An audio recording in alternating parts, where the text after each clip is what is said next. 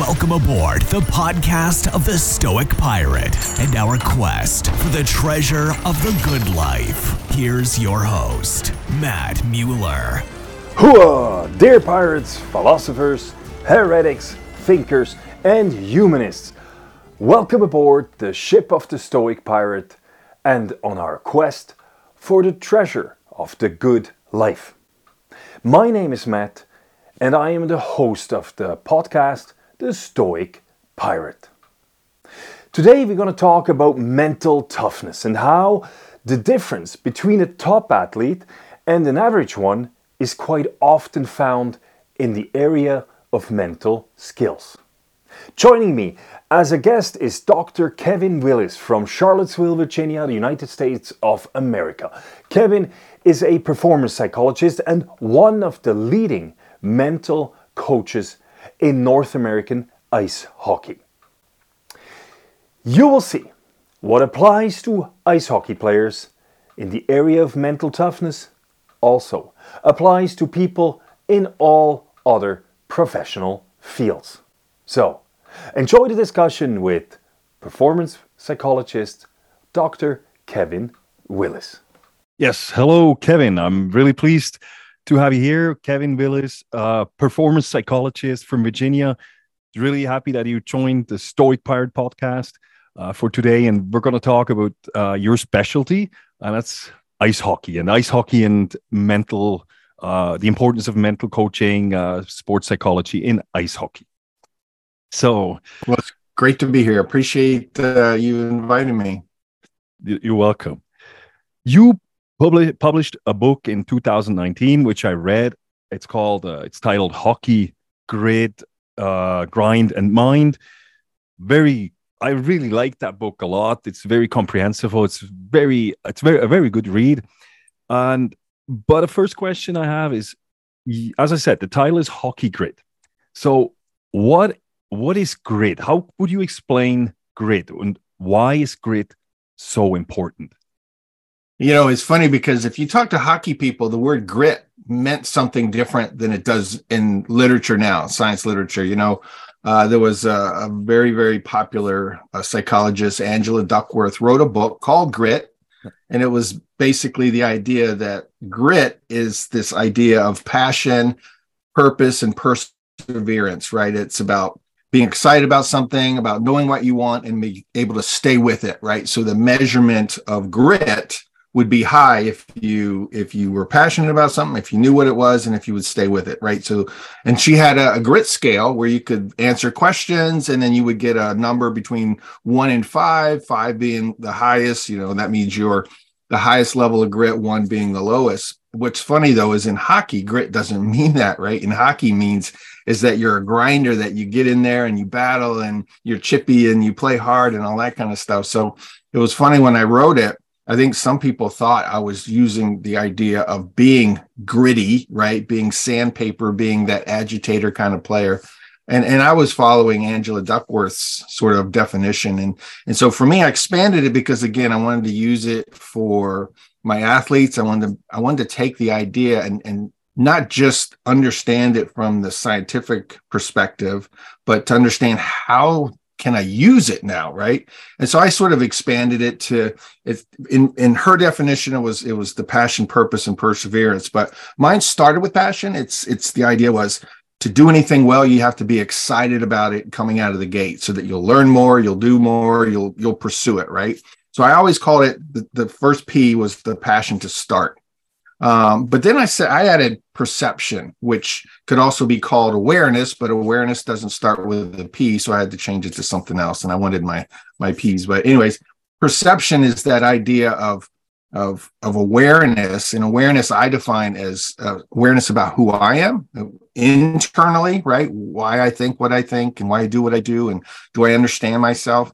And then external awareness is in you know what what is both situational awareness what is my current situation but what is my reality too right? And and so i wanted to expand it outside of that. And then of course i do have purpose.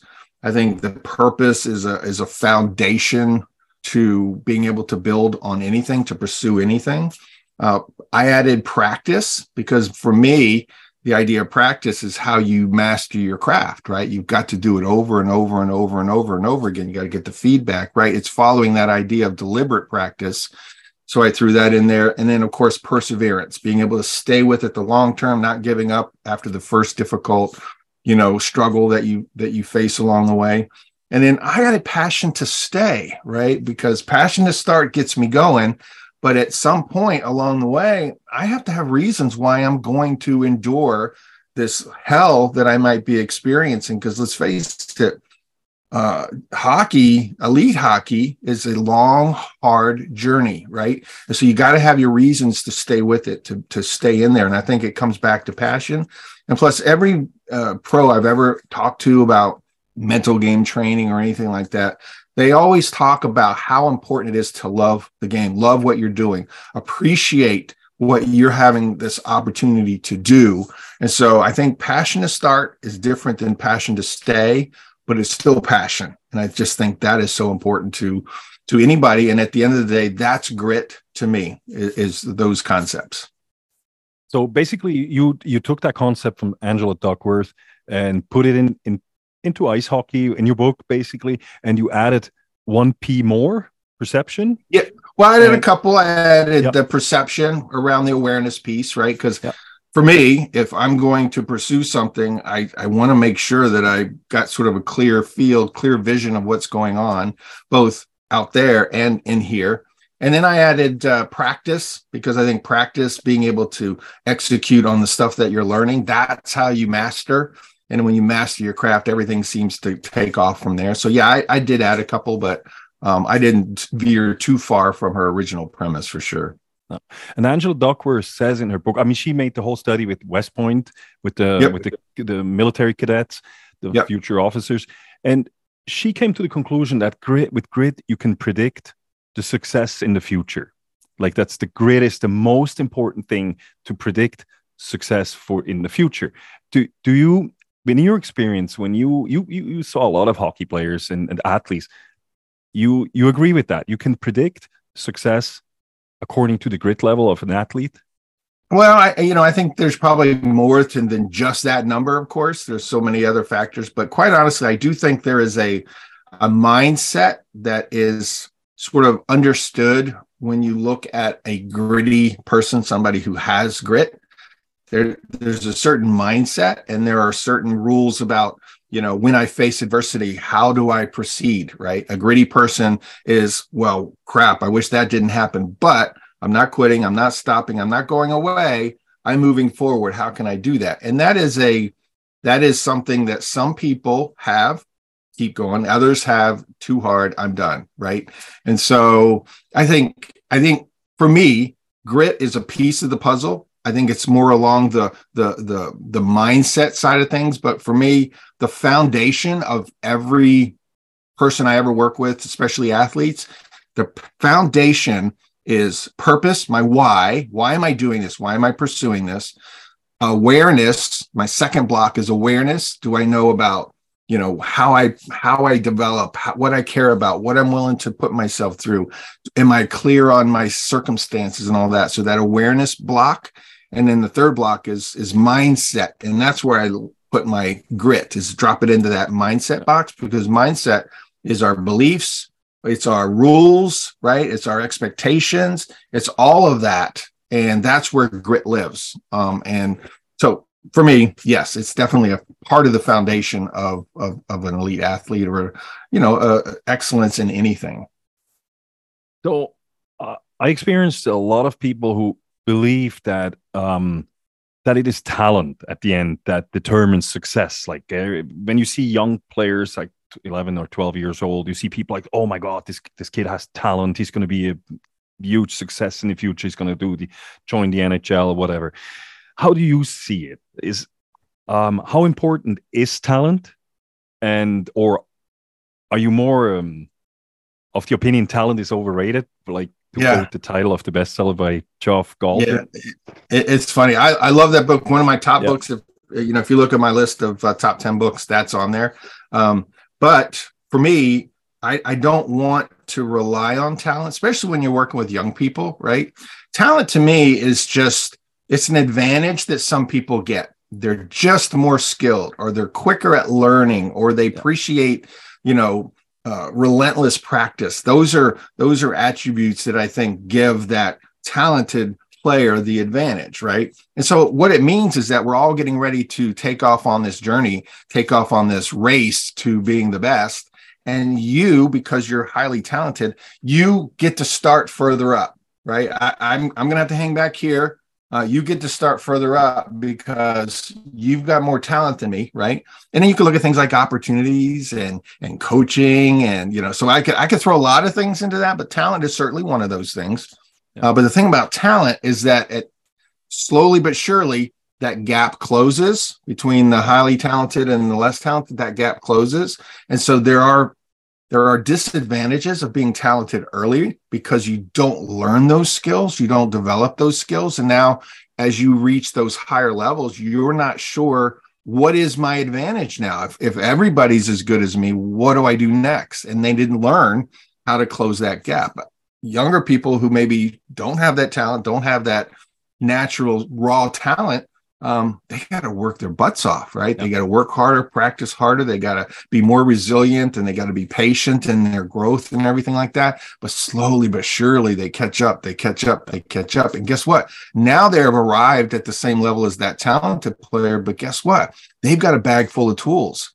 To help them keep moving on. And that talented player is sitting there going, Whoa, whoa, whoa, where did you get all that stuff? How are you able to go past me? I've always been better than you. What's going on here? Right. So yeah, I and and quite honestly, and I talk about it in my book a little bit.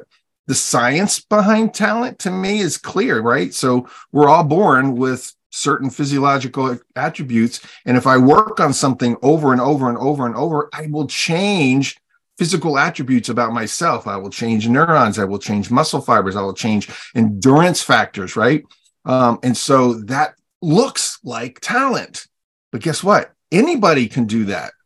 Anybody can do that, work on something long and and develop those physiological attributes. And so that to me is where if talent was the ticket, then whatever you were born with, whatever you came out of the, the and you had is a bucket full of talent, then at some point you're going to fill out and then you're going to be done right? Oh well, I got as far as I could. I made the junior hockey, and it was fun. I enjoyed it, right? But There's no way I can go to the next level, right? But the that that other mindset is like, well, I made it to junior hockey. Why not keep going? Why not keep going? Here, I've got all these tools I know how to use, right? And so they keep going. So I don't I don't say the skill doesn't matter. It absolutely matters, right? But I also know that if that's what you rely on, then you have this what they call a fixed mindset about my total ability and my in my potential and you've capped it off right and i don't want folks to do that i want folks to realize that anything is possible hard work attention to detail feedback all that kind of stuff uh, and so yeah i, I don't and, and coaches will look at me and they'll say kevin come on you know talent matters you know skill matters you know these guys to skate fast and all that they have the advantage and i say they absolutely do but there are also guys on that team that don't skate as fast. There are also guys on that don't have as hard a shot and all that. So they made it too. So you can't tell me it's one or the other. It's it's both, right? No. That's an interesting point. What you said, you know, that the, the the player, the kid who has talent, and then he's always at the the top player of the team, and then the others slowly catch up, and and, and suddenly he's there, and it's like, oh, why? I'm always always the best. Now, knowing that, what would you tell to parents if you have it like if you have a parent and they have like a highly talented young athlete like nine year old he's like the one first he's, he's the one who makes all the he scores all the goals and everything yeah, yeah. and and i i saw that also what you said you know this that the, exactly this players they they're less hard working because it just it yeah it just works because they have that talent whatever yeah they yeah. let they work less they they're suddenly they're very disappointed if once they're not on top. So how do you like uh, what can you do as a parent or a coach to I kind of say like bring this highly talented down to earth that he yeah. can really yeah ex- excel and use his talent but not yeah and it's not he's using it to his advantage yeah that, that's a great point and and i think it's a really simple solution and that is to shine the light of your feedback on effort and not talent, right? And and and the way you do that is Johnny had a really good game. He came off the ice, he's walking out, got his bag over his shoulder, he's walking out to mom and dad, and they look at him and they say, "Oh my gosh, you are so good. You are such a great player, right? You got a goal and an assist. You are such a great player." Right. And so what does that kid hear? They hear, Oh, I'm a great player. I got goals and I'm a great player. Okay. They don't know why, right? They don't know why, but they're a great player. So what happens if they come off and they didn't get a goal? They didn't play a lot because they, you know, they aren't they weren't on their game and their parents are walking out. What are the parents going to say? Are they going to look at them and say, "Oh my god, you're such a terrible player." Right? You were awful today. You were a bad player, right? The problem is if we get hooked on this idea that it's it's it's me, it's me that's getting the result, then if I'm not getting the result, then it must be me, right? Now, all you have to do is change what you shine the light on. Shine the light on effort, shine the light on attention, shine the light on resilience and hard work, right? So there, he's coming off, coming out to the lobby, he's got his bag, had a great game, and they look at him and said, Oh my gosh, you worked so hard today. I was amazed at how hard you competed out there. I was so proud of you, right? So now all of a sudden it's on effort, right? Now we're focused on effort. And so now, and this is subtle, right? You're talking to somebody who's 10, 11, 12 years old. This is a subtle sort of distinction, but now they're starting to think, oh, I play well when I work hard, right? Instead of walking away saying, I play well when I'm good. Well, I don't know how to fix good. I guess I'll just be good until I'm not good. But the person that says, I play well when I work hard, if they don't play well, guess what? I got to work hard. I got to focus on effort. I got to focus on attention to detail. Now, we breed perfectionism sometimes. We got to be careful, right? That it's it's not always about the harder you work, harder. Sometimes you have to literally back off to play better, right? You know that. But at the end of the day, it's where you shine the light. Are you shining it on you, the person, right? You were given gifts and skills and abilities, and that's why you're good. Or do you shine the light on effort, and attention to detail and focus and hard work and motivation, right? All of those things. That's what I want to develop in people. I want to separate this idea that you're good because you were born good versus you were good because you've worked really hard to be good. And I think that's where that excellence comes through. So, yes, I I, I agree with you 100% on that. Okay. So, as you said, we mentioned now already kind of like personality traits of, yeah, successful athletes uh, you mentored, you coached many athletes uh, in the in past, uh, what probably twenty years, I guess. Um, and if you compare all the successful athletes, so are they like we, we mentioned hard work, grit, but are there other personality traits you would say like that makes a good athlete? They all have that in common. That separates the great athlete from the average or the not so good athlete.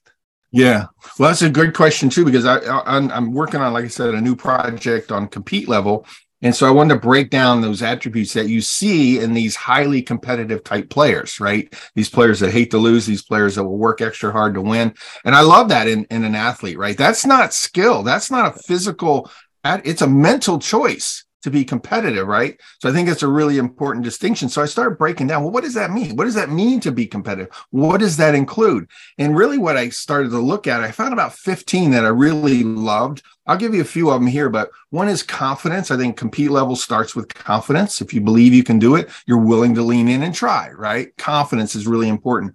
Commitment to do it, not just because it's convenient, not just because somebody asked, but because that's who I am. That's how I play right? So I'm committed to being that type of player. A courage. Courage means to to stay with your commitment, to not wander off, to not be so loosey goosey that when things aren't exactly how you thought, now you're off on something else or you start to pause or something like that. So I think courage is a really important factor. Um, and you're going to hear a lot of these things that we talked about in grit persistence, right? Staying with it, keep going, keep going. Resilience, being able to bounce back when you when things aren't great. Motivation how do i get myself out of bed and run on a hot summer morning? Uh, focus right? Where do i put my attention in detail? Where do i when do i use a find a focus versus a wide focus? Um, discipline doing the things that i know i should be right? There's all kinds of patience and adaptability. I could keep going. Those are the core attributes that i think really make up that that elite player, that that competitive type player. But there are three, and I've already mentioned them that I think are absolutely core, and that's purpose, awareness, and mindset. And like I said, when I I've got this roadmap that I that I give to my athletes on how we're going to get you to excellence. This is the path of getting to excellence, but it always starts with that core foundation of purpose, awareness, and mindset. Mindset. You you mentioned one one thing you mentioned right at the beginning is confidence. That that's a personality trait, having confidence in yourself. Now, when you're a teenager, or if you're a child, it's you, you have to develop confidence first. I mean, you're raw uh, diamond, so called, and then you oh, yeah. have to develop that. And there, I have my I have the feeling that's often coaches or also parents they actually destroy confidence or they don't do the right thing to build confidence. Like uh, I, I, I saw young players, even like 20 year olds or something, and they when, when the coach yells at them or or yeah, then they they they can't take it and they play yeah after they really don't play don't play well because they, they lack the confidence. Of course, there's other players they they they need to be yelled at to be motivated. But what do you think? How how can especially parents and coaches of young children and, and teenagers build confidence in in their players or in the kids? Well, I think confidence is both a um, a reality based. I'm looking back on things that I've been able to do well, things that people tell me I'm really good at, right? So I have confidence around those things. There's evidence, right? There's proof that I I'm good at those things. Now, if I start to struggle at that, and now I'm starting to struggle, I'm I'm failing, I'm not reaching my potential, those kinds of things, then I, I my confidence could wither, right? But I can expand back out because I have done those things before. So I just got to work through it. Somebody that's never done something before, they don't have that memory, those history to fall back on. So they're going to have to develop slowly but surely this idea of I can do it, right? Well, how do you do that? Well, you start by trying, right? And you get a result. And that result might be close to what you're trying to get to, or it might not be great at all. But what do you do is you pay attention to, well, that wasn't what I thought it was going to be. Let me try this. And then you do it again. Right. And then you get a result. And then you do it again and you get a result. And so you've got to analyze the results you're getting and you're moving up, you're moving up, you're moving up. The problem is, is that after one or two times, if somebody, if a coach looks at you or a parent looks at you and says, What are you, what's wrong with you? Doesn't even look like you're trying. Why are you so bad at this? Why aren't you able to do these things that we've been talking about for a month? Well what's that kid going to think? They're going to think well i must be terrible at it or or they think i'm terrible at it. So that confidence has just got squashed. And now that confidence is really hard to bring back. And the reason is is because there is no history. When i tried to do it when i failed when i tried again when i failed when i tried again i got yelled at so, how am I going to build up this skill? How am I going to get to this point where I'm worthy to have confidence around it? So, what I would say to parents is let these people try, let them fail, let them learn from their mistakes and cheer them on to keep going again. Really, again, it's just where am I going to shine the light? If you can't do something and I yell at you because you can't do it, then that's not helpful. But if I see you can't do something and I say, you know what, you, you try this, try do this instead of that and see what happens. And they do it and they still fail. And they say, that's okay.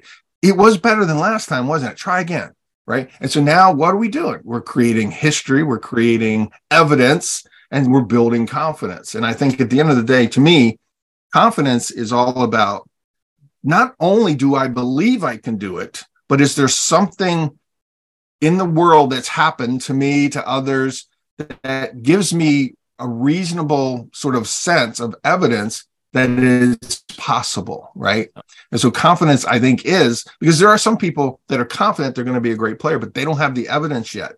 Okay, that's fine. Let's let's not get ahead of ourselves. Let's work really hard and get to that point. But at some point you will have it and you will have that confidence. And so yeah confidence to me is is sort of looking back at what proof do i have that i am worthy of believing this about myself? But i also understand that if i don't believe something about myself it's, it's probably never going to happen right? So now we're getting to this idea of what am i expecting from myself and you know where where do i think I can get to based on what other people have been able to do in my situation, at my, you know, skill level and all that kind of stuff. So they have to feed into that. And then honestly, there's one last piece of confidence that is great, but it's not, it's, it's because it's external. It's not going to be there with us when we're in the quietness of our own mind. And that is feedback from somebody else. You know, if you look at somebody and say, "Oh my gosh, you for such a young player, you're phenomenal, right? You're real. You're a really great player. What do you think that's going to do? It's going to boost their confidence.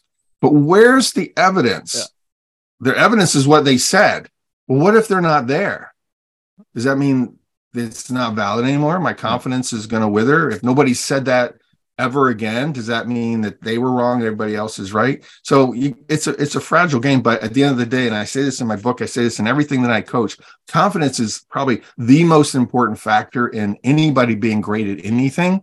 And so if you don't have confidence, you're going to struggle. But confidence followed by commitment, followed by courage, followed by all these other attributes that we talked about is what gets people to where they want to go. No.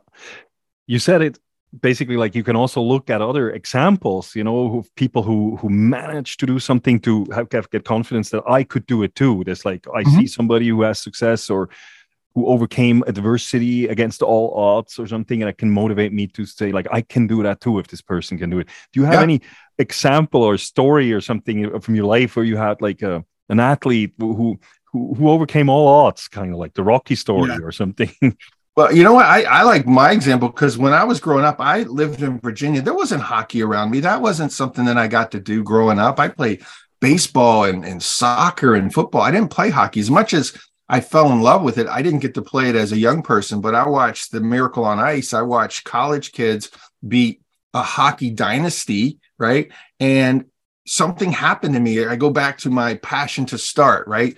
This idea that how did that happen? How did these college kids beat a dynasty, you know, in in in the most important athletic setting, you know, in the world at the time? And I had to know why. So what happened was that that curiosity of how did the heck did that happen, right? That fed into the passion. Oh, I've got to learn this right? And then that sort of led into sort of a purpose. How can I then take this and do something with it, right? So I got to get better. I got to get smarter. I got to be able to answer questions about it. And so that became my calling. And then the mastery followed all that. So how do you how do you get to that? Is it always starts with curiosity, right? Something that has got my attention. I'm interested. I might start pursuing it and then you catch that bug right? Oh my gosh this is so cool. I got to learn about it. And then now that i'm doing something with it how can, or now that i've learned it what can i do with it? What can i what can i do with it? Where, where can i go with this right? So it's that progression i think is so powerful. And and um, the uh, it's a really good book by Steven Kotler called The Art of Impossible. Um, and he talks about this idea of, of how motivation is the curiosity that feeds into passion, that feeds into purpose, that feeds into mastery. And to me, when I look at that, because his book is mainly about flow. How do I get to flow? Right. And everybody wants to get to flow. And flow is that magical state where I'm a genius. Nothing, everything I do is perfect and I can't do anything wrong. Oh, and by the way, it's fun. And oh, by the way, it's easy. Right. So flow is a great place to be. Um, and the idea how it how it starts to me though is with curiosity was mind blowing because when I look at everything I've ever done, when I look at anything my kids have ever done, when I look at anything that's ever happened that people have gone somewhere, it's not because they just were skilled or because they were meant to do that or because they had a great coach. It's because it started out with this spark of curiosity, right? And when you can feed that into passion, feed that into a direction and purpose of why, you got the makings of a of a very very successful individual. Yeah. Funny that you mentioned uh, the Miracle on Ice because I remember I was like I was ten years old in 1980 when I saw the game, and I mean this was the Cold War. Uh, living in Europe, you know, it was like something that was constantly there. There's like the the Warsaw Pact versus NATO, communism yeah. against capitalism. For us, I mean, as a ten year old, I saw Brezhnev, the president, who was with his big eyebrows. He was like the mean yeah. person. So it was really like, yeah, the mean East, the good West. And then yeah. this miracle on ice came in this year where there were like gas shortages. And yeah, it was like a negative.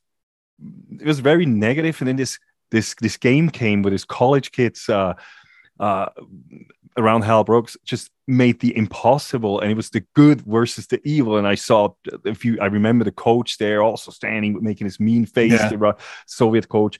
And it, and it was so much more than a game. It was so inspiring, like for the whole world. I think it's like, it, yeah, it gave an a motivation and inspiration for for everything. And it was, and the West came back in some way. It was like it, it was so much more than a game, and it inspired me too. Yes. It was also yes. something as a 10 year old, and it was also one of the reasons why I started studying uh, psychology and especially into motivation and, and how Yeah.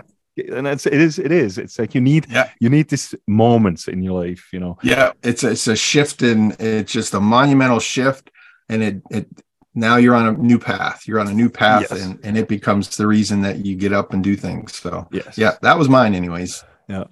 So with your insights, um, you have a lot of insights and I, what does that mean? Like, what do you, what do you tell scouts or coaches or teams when they recruit new players? I have the feeling that many scouts and yes, uh, professional scouts, they do a very, normally a very good job, but, but you have, mm, yeah, I think sometimes all they do is look at the statistics. I know in Mhm. North America, especially the statistics are everything, uh, everything is measured. And so, and sometimes I think some coaches, GMs, and and and, and scouts they they select a, a team going through elite prospect, looking at the goals and how many assists they made, and that's how they choose. Now, if I understand you right, it's it's there's much more, as we said, than just goals and assists. How what would you tell a coach, a GM, or a scout who recruits people on what what what what does he have to look for in a in a, in a player? So I I even go back to my foundation when I'm looking at like a question like this when I'm thinking about how can I tell th- what where this player's at, where they're going to go, what their potential could be. Um, if I'm talking to a coach or a scout or something, it comes down to awareness. When I'm observing them play, am I open to all possibilities, right? Or am I closing down and just seeing what I'm seeing? Uh, and then it comes down to what have I decided about that? What have I decided about the way this guy played in the third period? What have I decided? I've seen him twice or three times. Oh, that's the kind of player he is, right? So we talk about mindset. Well, mindset is sort of rules, right? It's a, it's a, it's the way we're going to see something based on how we frame it. That is how I'm looking at this, right? So they see a kid, they get an idea about a kid, that becomes, and so stats are important because stats don't care what your opinion is, right? They're just facts. But other than that, scouting really does come down to a sense, right? A feeling about somebody, the way they played. I just, I like the way they did that. I like the way they battle. I like that. And how do you quantify that? It's hard. It's almost impossible. It's why we're just okay when we scout, you know, young people. There's a lot of people that that don't go anywhere. There's times people get picked last in the draft and they end up being the best player, you know, in the, in the league. So at the end of the day, what I would say is is you got to open up your awareness, try to see reality, right, as best you can. Notice when you have biases, when you are shutting down and going leaning into your beliefs instead of seeing what's what's really there. And then recognize too that these are young people. They are they are works in progress not only physically and skill wise but mentally right? Their brains i'm sure you you've heard that the brain doesn't mature until you know it's middle 20s some say 25 some say 26 some say 23 but we know it's in their 20s right? And a lot of people we're working with at least in that junior path can be 14 or 15 or 16 or 20 right? I don't care, but they're still not 26 and their brain is still not all the way developed. So we have to appreciate that. How is that going to develop? Well, again, it goes back to attributes, uh, it goes back to habits, right? So when I think about when I look at a player, I'm saying, okay, you were born with certain traits, certain preferences for being outgoing versus a little quiet, being you know, sort of adventurous and spontaneous versus sort of a little reserved. And I like things, you know, organized. And so, so those are, those are a lot of inborn traits. You didn't really, some of those stuff you learn, some of that stuff is reinforced, but you sort of get born with that stuff. Those are traits. That's what I call DNA, right? Uh, and then there are habits that we form along the way based on feedback, based on results and all that kind of stuff.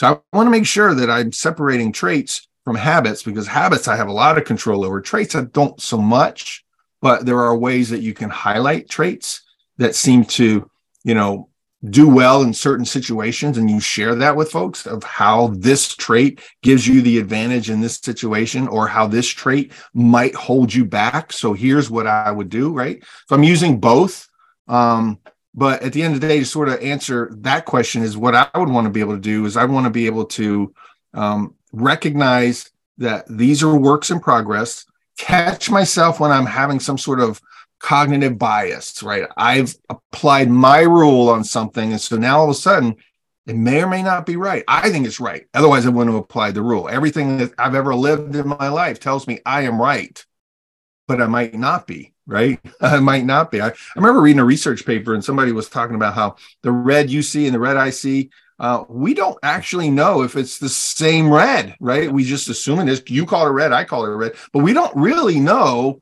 what's happening here to why we called it red right yeah. and so i say the same thing with athletes is that you called them great i called them so so but i don't know why you did and why i did yeah. but guess what let's go to the stats the stats the stats don't lie right so yeah. let's add more because more stats is always better right um, and I think that's why we do it, sort of cover our butts. But let's face it, some guys have instinct. Some guys can watch somebody play and just say, "Yeah, either I, I get an energy from that person, and I get it, I know I know the kind of coach I am that I would be really good for them. Those are other kinds of yeah. decisions that you make. They may not be great, but oh my gosh, what they need, I'm really good at. So that might be why I, you know.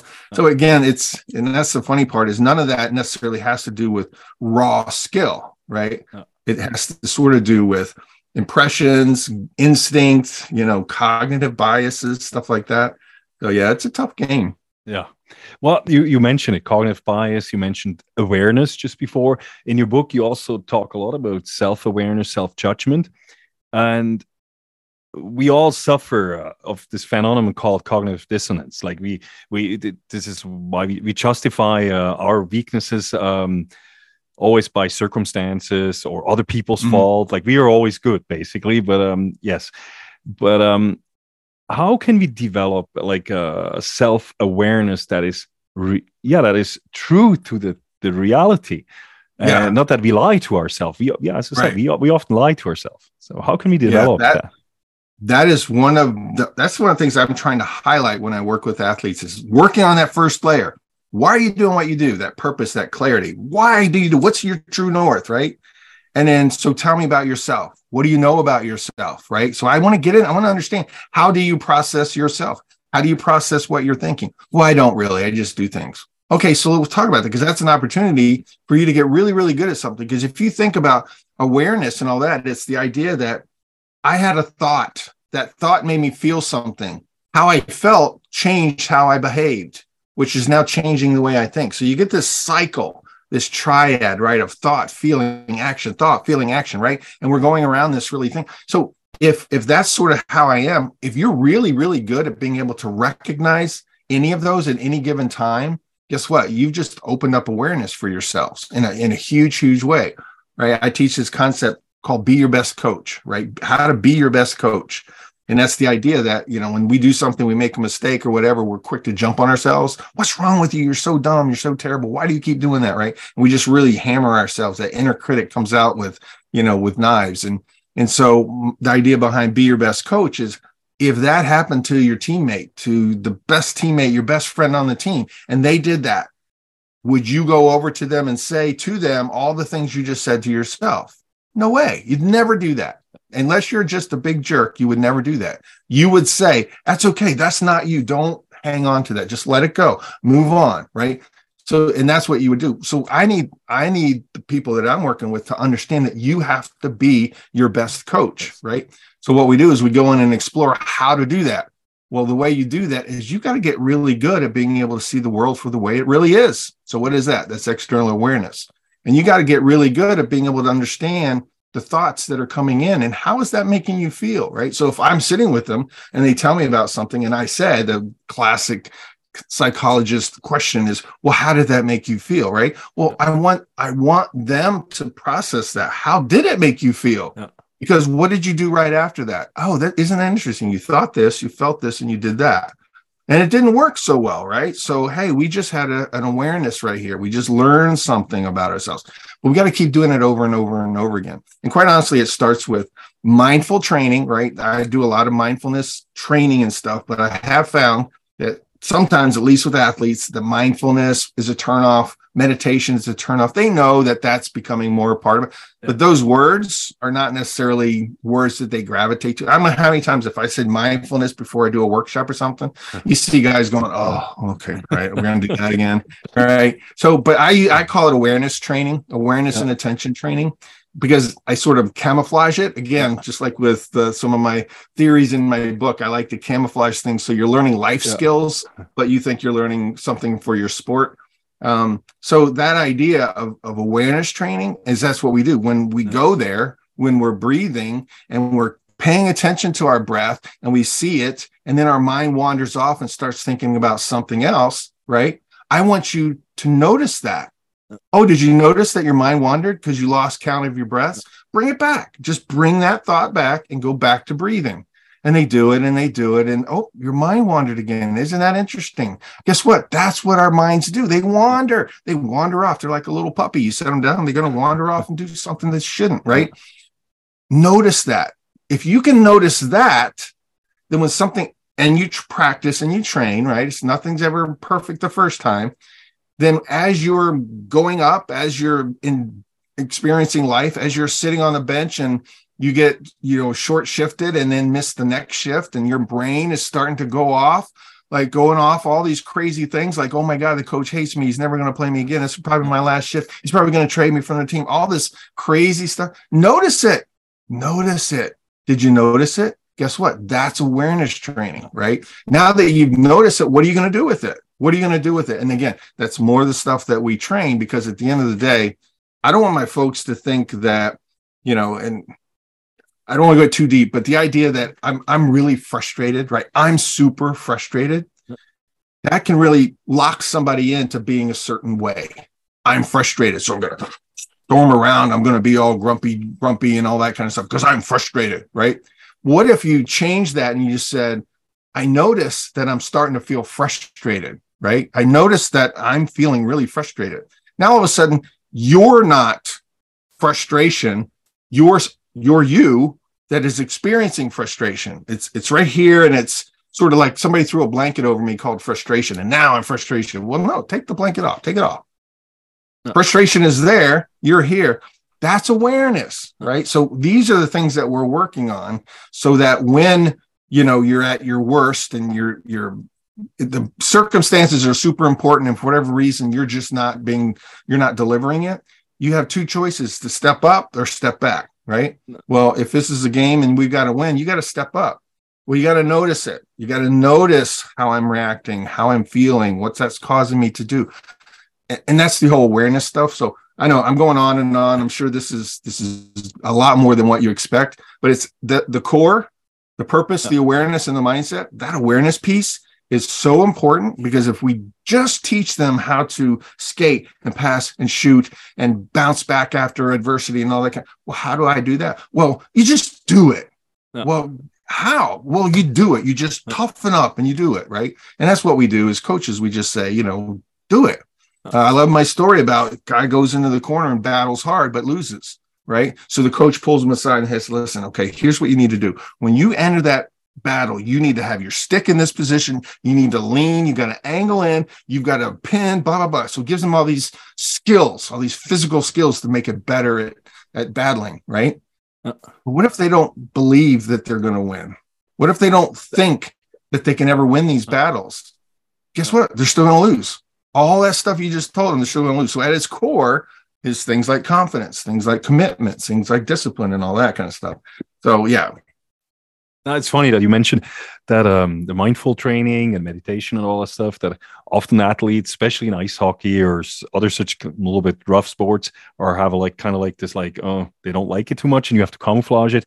I um I had once uh, was working with a team uh, who had a losing streak, and then I brought in a mental coach, and he um then the, it was funny was the co the team i remember the captain came to me he's like oh what we're gonna do is you know do we let ourselves fall in the arms of other guys with blindfolded or they were going to hug yeah. trees. And so, you know, they were like, they were just totally And the guy, that mental coach, what he does, he he teaches mindfulness with boxing.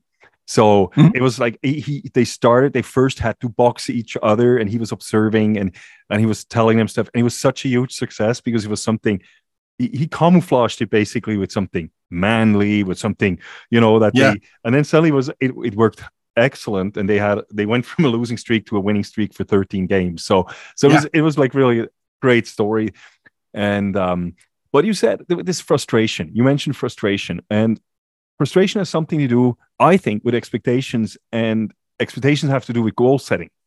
Like we- set ourselves a goal, we don't reach the goal, and, then we're frustrated because we expected something else. Like our personal expectation management was uh, Yes. was screwed. So how how important are, is goal setting and expectation management? Because I think it goes together. But how important is it? And how do you do it right? Yeah. Well, the, the goal setting piece is one of those things that if you start talking about goal setting, people roll their eyes going, Oh, I know I need to do it. And yeah, yeah, my goal is going to be five years, 10 years, blah, blah. And so they don't really take it seriously. And so what I try to do with my goal setting is, is keep it sort of a short term. What do you want to do this season? Well, what do you like to accomplish, you know, for this next game? Those kinds of things to keep it real. But you hit on something that I think might be um, one of the most important mental considerations in anything but certainly in in high level sports and that's expectation right because at the end of the day you're right you're frustrated why why because i thought i was going to be able to do this or this was going to happen and it didn't and that's super super frustrating but here's the thing about expectations is that they do draw us in the direction that we want to go right what we think about is where we are moving right and so if we put an expectation on the other side of this idea then it it's it gives me that pull towards towards what I want to accomplish. But expectations also frame something so that now you stop seeing anything else, right?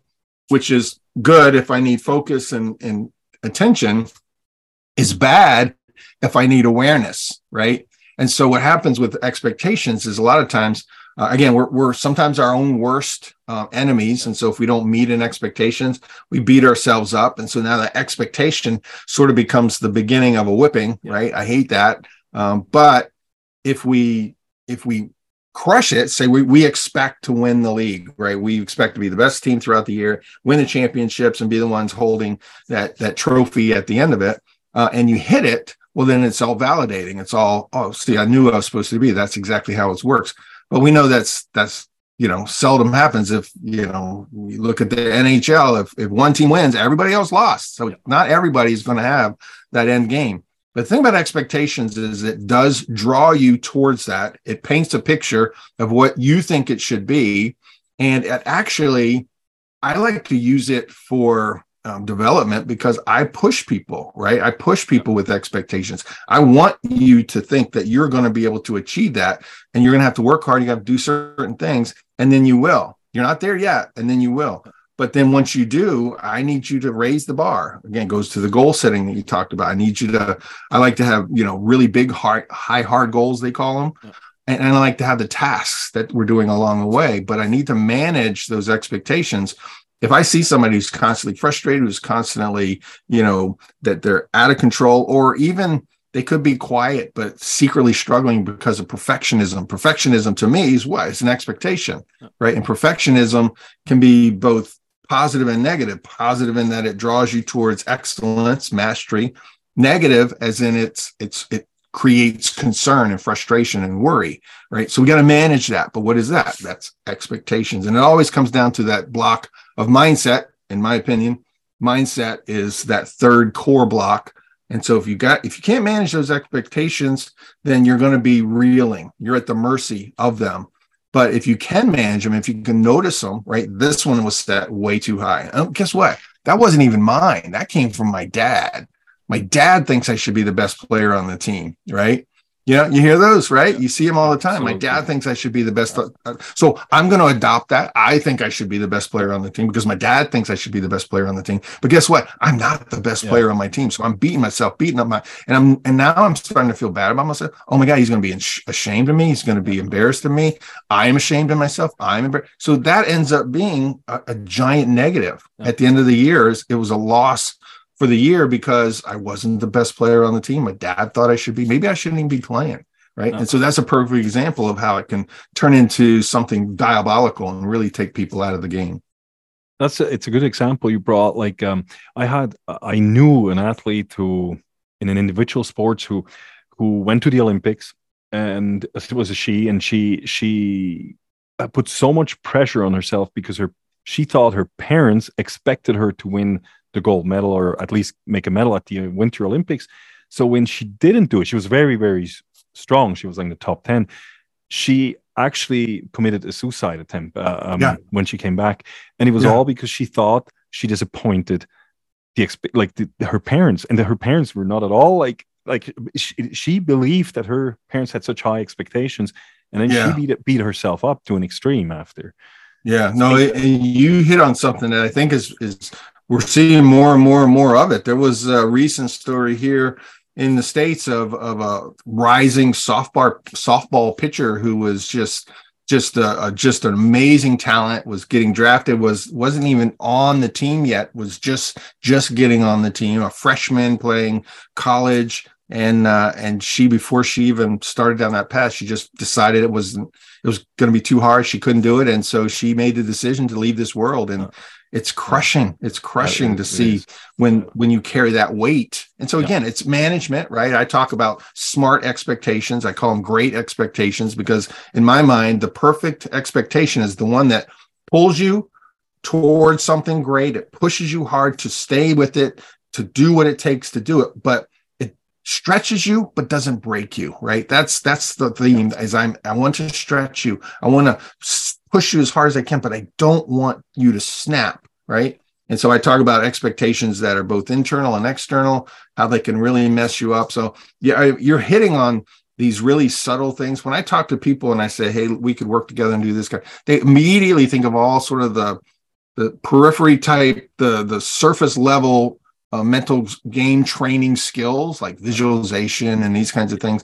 But at the end of the day, being able to get a little bit deeper into what are your rules? What are your rules for life? What are your rules for hockey? What is your mindset on growth versus fixed mindset kind of things? What is what are your expectations for where you think you can and are those yours or did they come from others right and then how does that feel do you feel good about that right because a, a good way to kill passion to kill motivation is to have it start coming from other people, right? In the in the form of of rewards and and all that kind of stuff. And all of a sudden, that internal burning desire, which we all know is the most powerful, it sort of goes out because so many other people wanted it so much for you that it just sort of puts yours out. And now we're that passion to stay I mentioned. It sort of just sort of dissolves. It's sort of, but my biggest frustration is when I see massively skilled individuals getting out of the game or anything because of the mental side, not because of the physical side. Oh no, I love the sport. Oh no, I loved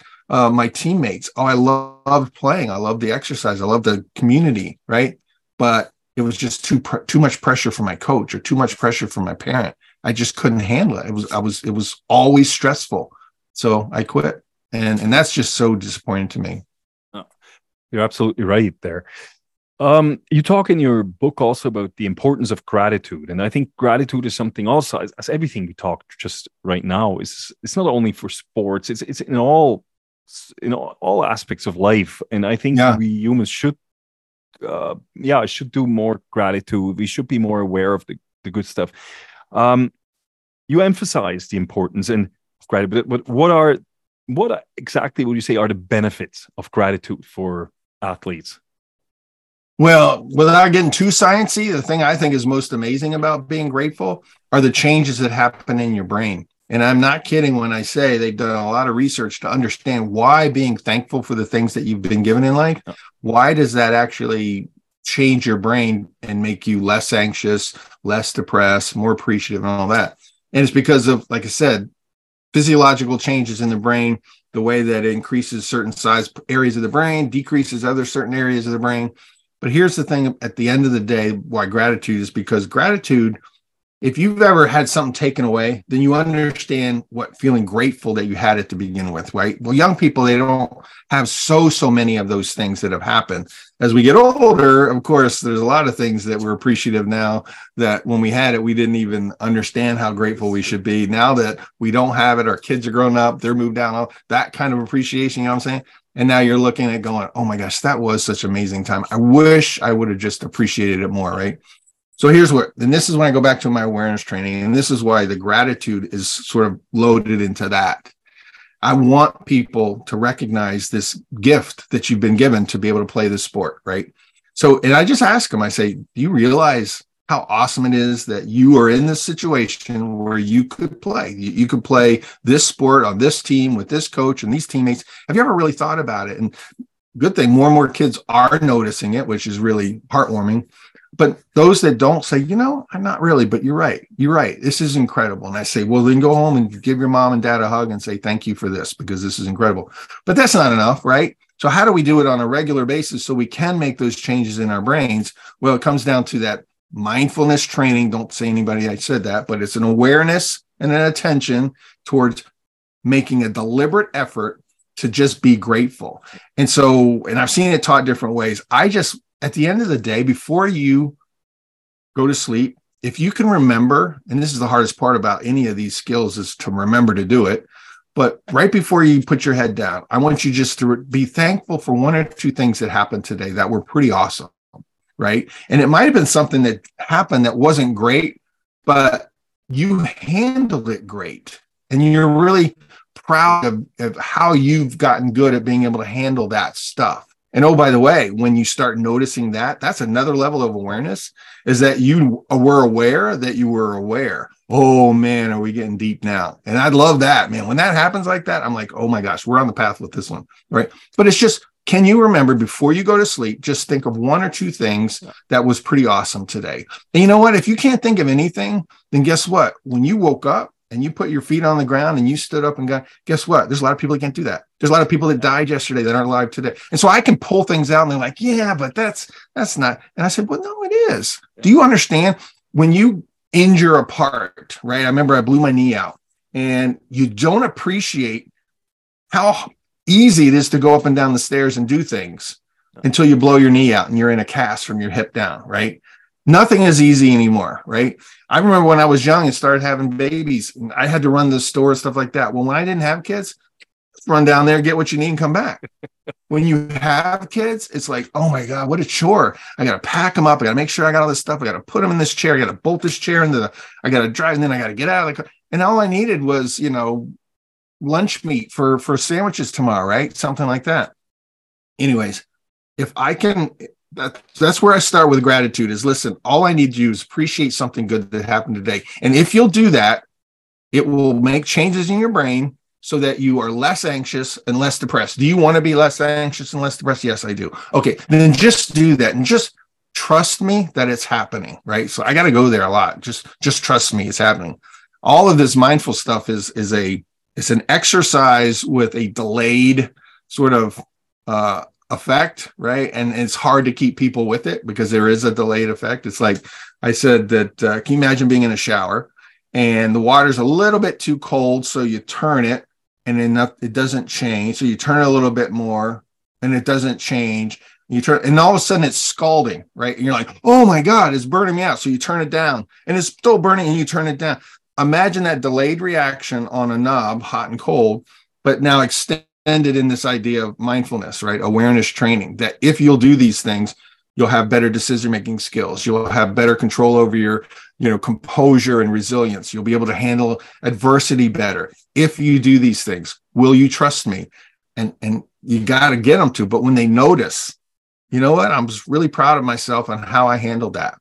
That's incredible. That's an incredible observation for somebody. And that, and I would tell them, that's how you know it's working, right? Ask somebody else that's been doing this for just a few weeks. You know, such and such happened, and I didn't blow up. I wasn't so upset. Usually, I get really, really upset. I get really mad. I just, I just go off, and I didn't this time. And I said, that's how you can tell it's happening, right? Because what we do is we're increasing the gap between something happening and my response. Without any kind of mindfulness, it's like that. There is no gap, right? Something happens, I instantly respond. But as we get better at awareness, we increase that gap, right? And so now we have this process of being able to analyze the response, and then we, we're able to get further on with that. Uh, so uh, I love the idea of the, as you said, like every every night before going to bed, thinking about some positive things. I when my children or our children were a little bit were younger, we did this like uh every night we we wrote down the three positive things of the day, and awesome. and, I, and, and I, and, I, and they they liked it. Like it's you know it was like suddenly after a while it was like hey we didn't do it today, and it, yeah. and, it, and, and it's like it was the kind of like get together talking about before they go to bed what was good today what was and just the good not the not the negative i, I didn't say yeah. like i didn't want to hear about negative stuff uh, we said we just write down the positive things and i think that something is this gratitude journaling could do that also with a team or with a with, mm-hmm. with, with even at work with, with your coworkers you know as, as a boss you can take your coworkers once a week or something and say hey what was positive this week? and yeah. write that down and and and conf- yeah confirm that. And i i believe really a lot in that and be focused not enough i think uh, on on on this positive things that happened that happened to us during the day and and all the privileges we have yeah and and we just yep. not aware. And, and i said this the tr- that you mentioned that the journey that a young athlete can take you know like if you see it by, with our son like we just talked about that today my wife and i. Said you know it's amazing like you're like if you're like 18 years old you can play uh, at world juniors you can play uh, abroad you you have five six thousand people in in in an arena arena you you get to know other people other cultures. It's amazing it's amazing, yeah. all that, and you have to be thankful for that. And and and I think it's difficult for young at a certain age that you because it's so normal. You don't have this experience. We are looking back. Yeah. Uh, I was like, oh my god, you know, half of our life is gone. And uh, but I think it's up to us as parents and coaches and so to to, to create this that people that kids and the, the players, the athletes also become aware of all the privileges and all the good things that happens around them. Yeah. And yeah. t- talking about that, like creating good circumstances. Uh, when I, I often have the feeling when I look at parents, very engaged. I mean, it is a huge uh, um, commitment if if you if you're if your kids um, do um, competitive sports, it doesn't matter which sports, or even if they, or if they play an instrument or something. When they really go on a competitive level, it's also a huge commitment for the parents. You get up mm-hmm. at five in the morning, you bring them, whatever. And it's also very emotional. But often I have the feeling it's the parents themselves. They mean to do well, but they're the biggest obstacle on the road to success for their children because as I said, they mean to do well, but often I have feeling it's not, actually really not good what they do. I give an example: um, paying money for making goals or whatever. But I, th- I yeah. think sometimes, oh my god, this is not going to work. Like, and what is in your experience? What are the biggest mistakes that parents do on the journey of their young athletes, of their children. Um, yeah, to what, what what are the biggest mistakes? Well, I, you hit on something right there, and that is when the pursuit of this, you know, goal is more important to the parent than it is the child, or it started out more important to the child, but as the parent gets more and more hyped up, what I what what happens, as I mentioned this before, is that as theirs grows, theirs shrinks, right? And it's it's a and people don't understand that that if when I get so into their participation in something that it actually pushes them out of it. If they understood that, they stop doing that, right? Because that's exact opposite of what you want to happen. But if you visualize that, the more I lean in to help them, the more they're leaning out to get away from me. So I got to appreciate that. So that's when I'm working with parents, that's one of the first things I tell them is you cannot become the source of motivation and inspiration for your child playing a sport, right? You just because you'll steal that passion and then they're not interested. You can't figure out why. You did everything that you could for them. You gave them every advantage in the world for them. You gave them, you know, road rides and, and equipment and all that kind of stuff. And I said, yes, but that's part of the why they're out of it you know and and it's a hard thing for people to understand but i say promise me you'll picture that that the harder you push the more they they're stepping away so just moderate control that the other thing is that let's, let's face it when it comes to our kids we get on these like i call them parent goggles right? And the way we see the kid is not the way the rest of the world sees the kid. I don't care who you are. That even as hard as you try, right, to to just see my kid as as he is and not is you can't. They're your kid. You cannot take your goggles off. But you can recognize that there probably is some distortions. So when somebody says, you know, t- something that you don't agree with, or you maybe don't even like that they said about your kid, just hold it in, relax, quiet down, just because this it's their observation, might be right, might be wrong. Me fighting them just shows that I'm a crazy person, right? So I don't want to do that. So I I, I share the idea of, of, of parent goggles and say, you know, let your kids experience all of this, right? When they're uh, high and flying, don't be so amazingly gushing that they think that this is the way it needs to be all the time. Otherwise, this is why why it's not worth it, right? Because that happens too, right? We had a great season. My parents were all in, and it was an awesome thing. Next season, we didn't win anything, and my parents didn't want to do anything, right? So all of a sudden, I'm putting these two and twos together. If we're winning and I'm playing well, then my parents love me. If I'm not, then they don't, right? ah, that's definitely not a message that we want to send. Um, trying to live through your kids, right? Trying to you know replay all the things that you did and the way that you played and what it meant to you when you were doing it, right? And trying to instill that on your kids. That's another thing that's really going to blow up in your face because they're individuals. They're they they may or may not be as excited about some of the things that you think are the most important things. And then parents will look at me and say, but they don't know they don't know. I need to make sure that they know. And I say, well, they'll learn. But if you force it down their throat too soon, they're going to say, oh, well, never mind then, right? Because they weren't ready for it.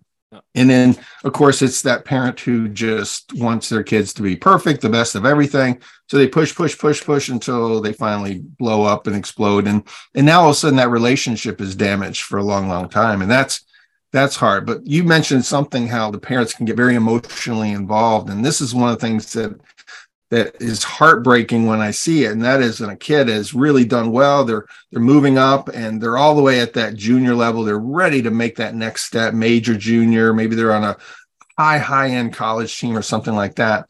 And then they realize that this just isn't what I want to do anymore. There are other things. I've been doing this a long time. I want to hang with my friends. I don't want to play college and and, and or hockey in college. I, I'd rather just be a regular person. And then the parents are like just just taken aback. Their yeah. their their whole world has just exploded because that's what they were trying to get to, and now it's being taken away.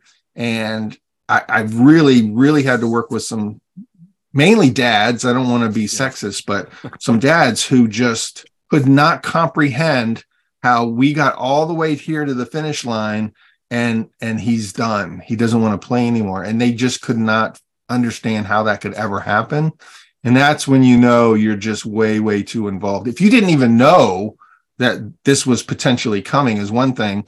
But then when they make that hard decision and then that's your response, then that's that's that's a tough thing too. And again, I don't I don't want sport to ever become sort of a disconnect between, you know, I want to look back and say, my God, those were incredible times. Yeah, they were hard. Those long trips and being stuck in the snow and having to stay in that crappy hotel and all that stuff that goes with this journey, you know, as a family.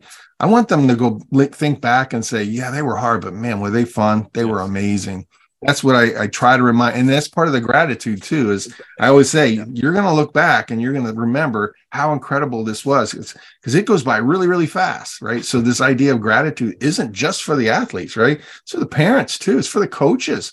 You know think about a coach that's going through team after team after team trying to get to that championship and it's just a grind and they're they're worn out. Well did you ever appreciate anything along the way? Did you appreciate some of the athletes you got to work with? Did you appreciate how you were able to move up and some years have great, great results?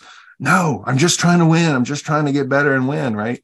So it's that gratitude piece that you got to remind not just kids, but you know, parents and coaches too. No, I think that's a that's a great point you have there. Like it, it is like you know the whole journey. If you look back and I and you mentioned gratitude as a parent, you have to be grateful for the moments you were able to live with your your children in in, in their in the young age on their journey as an athlete and just yep. the long road trips you know this i mean this time when you have when you're like driving three four hours two hours in the car alone with your your son or your daughter or something and this and their emotions maybe they lost maybe they won and you have these talks these intensive talks after where you it doesn't matter if they win or lose it is going to be intense and this moment right. you don't get back. And, and it's so intimate and yeah intimate and, and personal. And i think yeah. this is this this you have to appreciate as a parent. And and and i think uh yeah it's it's part of a great journey of of of a, of a, of a great life if you can see the good stuff. And it's yeah. gratitude again as you said. Yeah. You mentioned the parent goggle. And and it's true what you say. There's it's impossible as a parent even i try I, i'm so aware of all this bias and everything and i'm really always try to be like as realistic as possible. And and, and there's you you know you can't be. You you know you can't be. So w- what i do and i don't know what you recommend to parents because um what i do i ask i have some confidence like like like like his, say like his agent or old coaches or something of my son mm-hmm. so i ask them if i'm not sure what if i see it right or so so to have like somebody else giving me an opinion and yeah. I think, uh, what do you think?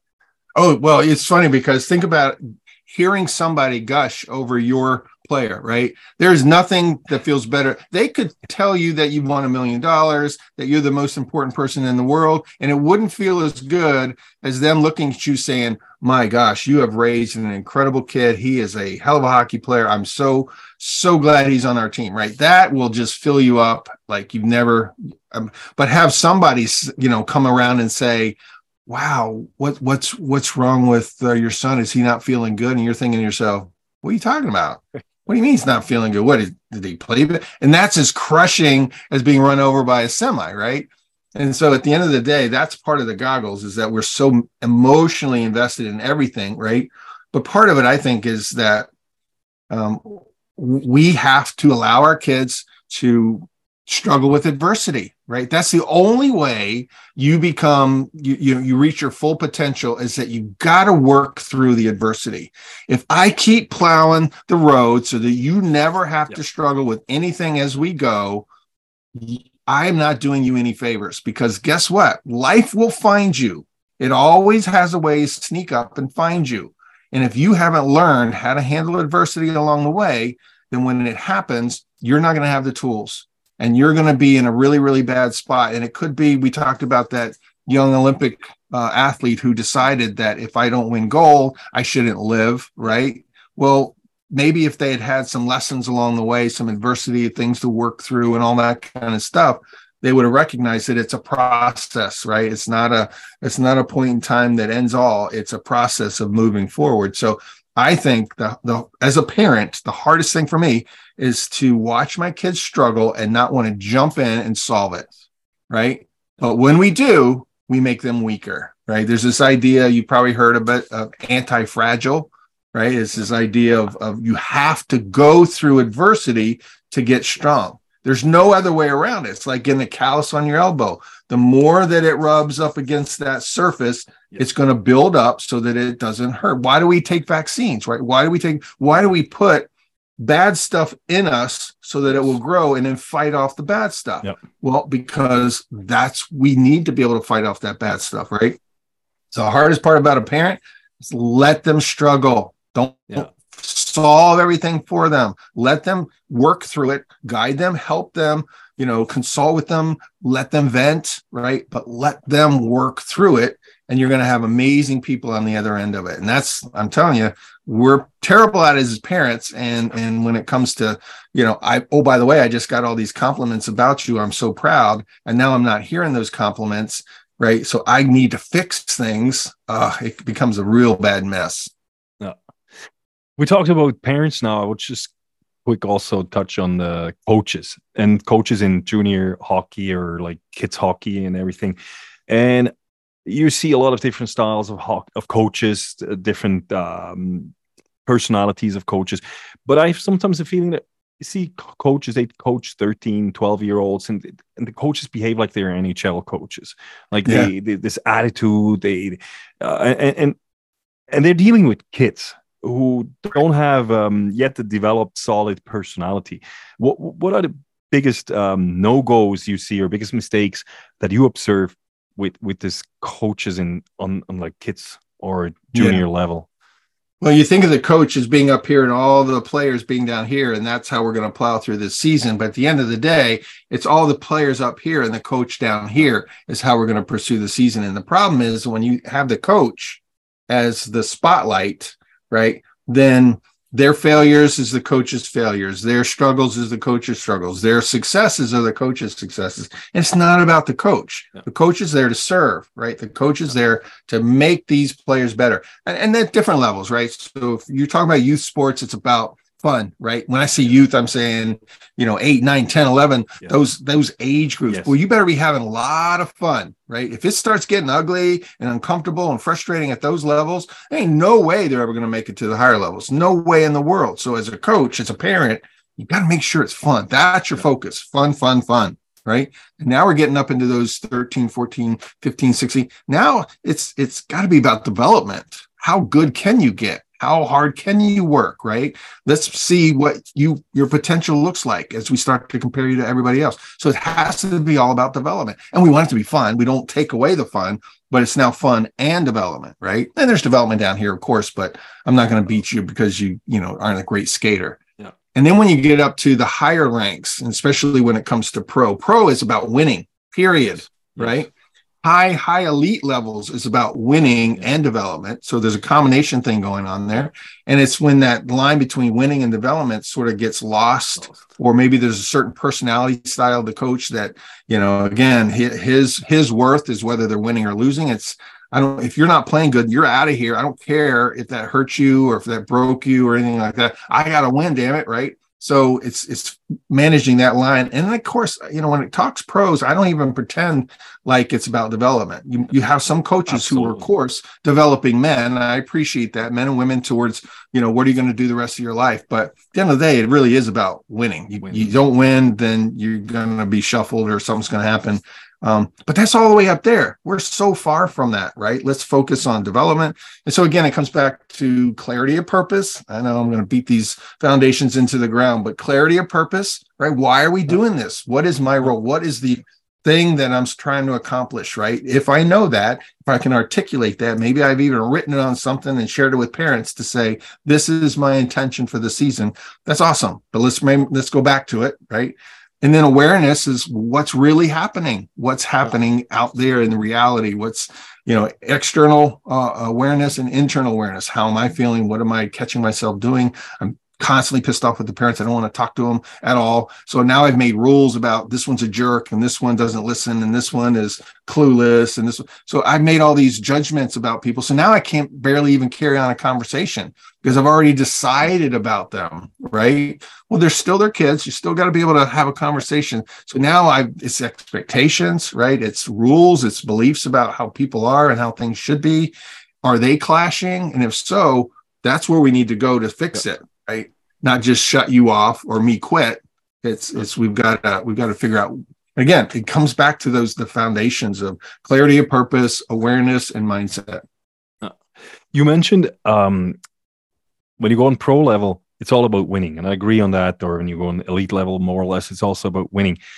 So when you have like young players, like 18, 19 year olds, and they get pro contracts, would it be better sometimes to wait a little bit longer until they develop mm, if they get until they're like 20 21 maybe to be mentally stronger and jump then into the pro level or because that's the thing maybe an 18 year old cannot handle after if he if he's benched or something because he I yeah. Know. yeah well no you you you're it's really important uh, this whole idea of development and not some kids are ready right i, I watched Cale Makar um, He's a defenseman for the Avalanche. Come out of a championship, NCAA championship game. They lost, but it was the last game of the season. They lost. He was defenseman. He the next day he went to the Avalanche. He signed. Well, he was signed, but now he's actually on the ice during playoffs, and he gets a point in his first game. And he's been a stellar um, defensemen in the NHL since that time. I mean, just instantly. So to say nobody can, I would say that's probably inaccurate. To say that many can't, I think that is accurate.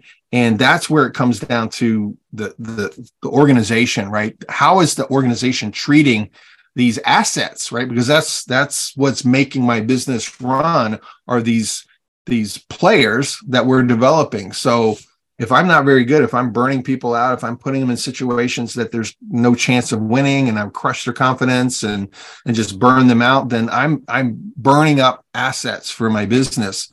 So you, you got to hope that you've got a GM, that you got a coach, that you got a philosophy as an organization to treat these assets as individuals and giving them what they need. And they all need a little bit, they need the same things, but they need it in a little bit different ways. And so the best coaches, the best GMs, uh, they get it. They understand. It's not just about grabbing the best player. It's about grabbing the best player for your team, for your situation, right? Somebody that you have the ability to develop. And that's what's really hard, I think, about the scouting is that sometimes you literally do grab the player that has the best stats. Yeah. And they always say, you know, grab the best player. If it's your turn to pick, grab the best player. Well, I say, grab the best player that you can make better, right? Not just the best player. And you're starting to see that now. Quite honestly, I've got some friends that are in the draft and scouting and all that kind of stuff. And they'll tell me, they say, Kevin, that the the the, the mental uh, makeup of these players has become so much more important over the years than the physical because the physical stuff we're good at we are really good at developing these skills we we are great at that the mental stuff man, we're just figuring it out. We're guessing. We don't really have expertise. Um, a lot of times we're wrong. You know, first impressions we're wrong. Uh, that's where we need help, and that's where I think, and this is what gets me excited about hockey specifically, but sports in general, and that is that the the physical training, the physical trainer, you know, has got to be there for them to help them wrap knees and and all that. But I think we need that mental game coach too to work through some of these things that they're struggling with. And and again, it's teach them awareness. You know, yeah, you lost, you lost an important game. Now you're shut down. You're not even talking to your wife, you're ignoring your kids. You've been locked in this spot for weeks, right? That's not good, right? We need to, that that shouldn't even have happened, but we need to not let that ruin your your life, right? So it's it's all of that that comes together and and I think hopefully we'll see more and more of it. Uh, yeah, you mentioned the importance of um, of psychological um, coaching, mental coaching, uh, performance coaching uh, in the mental in the mental uh, yeah in the mental uh, thing. And is it would you recommend to parents and of young athletes um, to to get a, a mental or performance psychologist to for their for their kids? Yeah. So that's my mission. That's the mission I'm on is that I think all youth sports should have a level of mental training as they're coming up, right? Because if if having fun is the most important thing in the early years, then tell them have fun. That's the most important thing. Yes, I'd love for you to get a goal. Yes, I'd love for you to be on a winning team and all that. But I really want you to have fun. If we have fun this season, we've been successful. So tell them that, right? And if development is the most important thing, say, I will be pushing you. I don't think you think you're as good as you can be. And I'm going to show you how good you can be. So when I'm yelling and when I'm pushing you, it's not because I'm a big jerk. It's because this is the year for development. Tell them that, right? And when they say, but I don't want to mess up, and you look at them and you say, why? How are you going to get better? If you don't mess up, you can't see what you need to work on. And if you don't work on it, you won't get better. I want you to mess up. I need you to mess up. Now, there are certain times when I'd rather you not, right? Such as in high stakes games and stuff like that. And there are times when I literally expect you to be making mistakes. And that's why we practice so much. Push yourself, work hard, right? Get out of that comfort zone in practice. But when it comes to games, if you want to stay inside that core skill set that you have so you can play fast and intense, go for it. That'll, the whole team will be better if you stay within that absolute core set because we'll minimize mistakes you'll be your very very best. And if all the team does that we can we're great. But if we're not better at the end of the season as we were in the beginning because we didn't work hard in practice then it was a fail right? Because we got to get better. And then of course you don't have to tell anybody about winning how important it is. Yeah. T- typically their paychecks and their and their spot on the team is is decided by that. So yeah it's about I, I think there should be a level of mental game training throughout youth sports. There is not there's no mandatory there's no requirements. And and because that we don't do anything. No. and now what happens is these kids run into the wall these kids are ready to quit these kids are struggling. Parents are frustrated coaches are frustrated because we've got all this you know fire going on and we got to fix it. So let's jump in there and fix it. Okay well we can fix some things but how are we going to keep it from happening again right? How do we keep it from happening again so yes to answer your questions everybody should have access to a mental game coach and fortunately there are more and more more out there um, when I did this 20 years ago, there were you were either a high-end psychologist working for a professional team and had your own practice, or that was it. There wasn't anything in between. And I don't think you have to be, you know, a renowned psychologist Yeah. to help a young team get the most out of their out of their skill and and their performance. So, but I also think having somebody to work with is great, but having training that you are required to go through I think is is important, and we do it in certain areas. I know uh, Team Canada has a lot of training. I know USA Hockey has a lot of training. I suspect that you guys have training, very specific levels of training. But when you look at it, if you ever break it down, the mental game training is one little bullet, Yeah. right? And then there's all this other stuff. So that tells you right there that it's there, but it's still a low priority. We got to increase the the the importance of it. One of the Oh. best things I ever saw was when uh, the Washington Caps won the Stanley Cup and they interviewed Braden Holtby. The first person he thanked was his psychologist. He, he didn't say anything else. He says, "I want to first and foremost, I want to thank my psychologist." And I was like, "Yeah, way to go, way to go." That's great. Um, so if yeah, you just said now it's very important to have a mental game coach, a psychologist on your side. So if somebody wants to contact you, um, is that possible? And how? What do they have to do to get in contact with you? Best place to do is uh, I have a website called The Complete Player, no spaces, thecompleteplayer.com. Uh, that'll get you started. I've got all kinds of programs and workbooks, and like I said, I'm working on one now called the Compete uh, Formula, and it's that's exciting because again, you know, I mentioned some core areas, uh, competitiveness, that compete level, I think is is becoming more and more important, and then the effectiveness the, of of expectation management stuff like that is huge. So I'm going to probably do something in that. I have awareness training that I've done. I've got a really cool site called Zen Hockey, Z E N hockey.com, which is it's free. You sign up and there's all these different mindful sessions that that I do that are mostly around hockey, sort of has that hockey vibe. So it's not just your typical mindful training. Um, but it teaches you how to do it, explains it, and then of course you can you know go into a bigger training if you wanted to and of course i work with you know individuals one-on-one all the time so thecompleteplayer.com is is where and i'll make sure that you have links Yes, To this- put- you mentioned the the parents. I have a workbook called the ultimate hockey parent. I'll make sure there's a link. People can download that. Um, and and any other links that they have. But at the end of the day what i would love to see is if people recognize how important the mental parts of the game are to a player. If i ever do a, a workshop or have a presentation or something i always ask you know what do we think the the the breakdown between the physical part of the game and the mental part of the game and I hear everything, you know, 80% mental, 70% mental, 90% mental. Nobody ever goes below 50. So I'll just take the lowest number. So let's just say it's 50% of the game. It's half the game. Well, then I asked them, okay, so how much training have you done in this area? Yeah. How much time? How many books have you read? How many coaches have you worked with in this area? And they just sort of look at me embarrassed, going, none, None. zero. Right. So you're saying it's half your game and you've done but nothing nothing. right? Of course, I preface it. Well, how much time do you spend on the ice practicing and driving and all that? And they'll they'll say, you know, 17 hours a week, 26 hours a week, because you know when you're into hockey, you're into hockey. Um, and then I ask about how much time do you do the mental, and they go, uh, uh I don't know how to answer that. So we got to change that. We got to change that. If we if we all admit that it's at least 50% of the game, then step up, start using some of these materials that are available um, invest in your player, right? So that you really are getting everything out of them, uh, and watch watch their performance soon. I, I've never had anybody come back and say that totally wasn't worth it. I'm a worse player. I feel more depressed. I am, you know, I'm in a worse spot than I ever was because I worked with you. Never happened. It's never happened. Thank God. I'm knock on wood.